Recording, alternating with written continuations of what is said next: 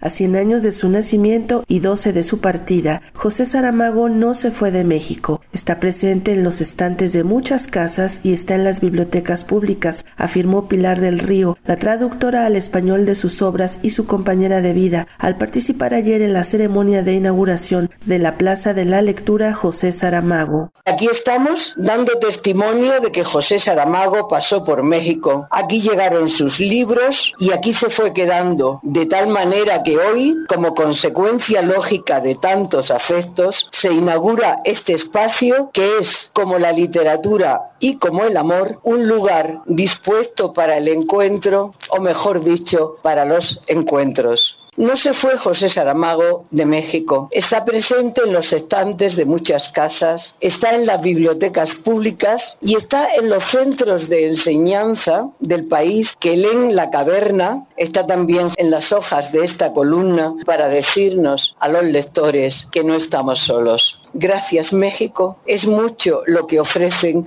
al mantener la corriente de amor entre la ciudad, el país y José Saramago ubicado en Paseo de la Reforma frente al bosque de Chapultepec, el espacio dedicado a partir de ahora a preservar la memoria del ilustre lusitano, Premio Nobel de Literatura 1998, fue inaugurado por la jefa de gobierno de la ciudad, Claudia Sheinbaum, quien indicó que a las múltiples celebraciones en ámbitos académicos y universitarios por el centenario del nacimiento de José Saramago se suman las íntimas celebraciones de millones de lectores en todas partes. Las grandes celebraciones por el centenario del nacimiento de José Saramago en ámbitos académicos, editoriales y universitarios conviven con las íntimas celebraciones de millones y millones de lectores, cada quien con su propia y diversa experiencia. Con este evento nosotros hemos querido dedicar esta plaza a la lectura de José Saramago a la celebración cotidiana de su cercanía, de su genialidad, de su pródiga y generosa existencia. Al escritor, al hombre, al hermano de las causas más nobles, es un honor que la ciudad se engalane con el nombre, la palabra y la lectura del gran José Saramago.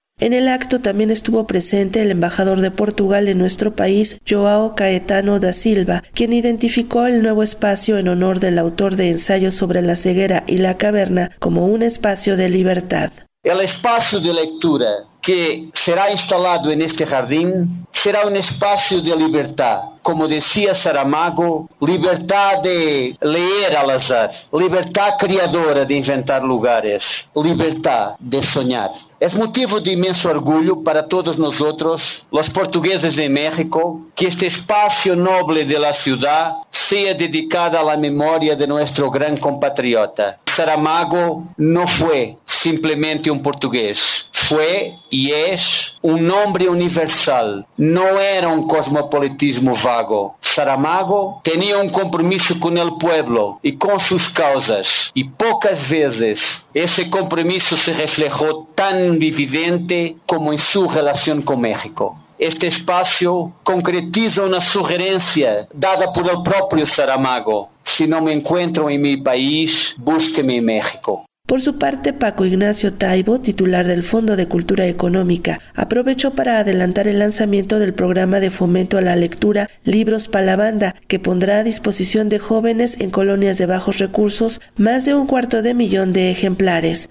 Bajo la bendición de José Saramago, vamos a anunciar el lanzamiento de una de las operaciones de fomento a la lectura más grandes que se van a hacer en México en este año. A lo largo de 15 días vamos a recorrer 61 colonias de la Ciudad de México para regalar libros para adolescentes. Vamos a regalar un cuarto de millón de libros, porque la mejor manera de celebrar el Saramago es moviendo el libro, regalando el libro, vendiendo el libro a bajísimos precios. Decidimos adelantar un poco el lanzamiento de la campaña para tener el mejor padrino del mundo. Entonces, gracias San José Saramago, cuídanos y ayúdanos a seguir repartiendo libros por millares en esta ciudad.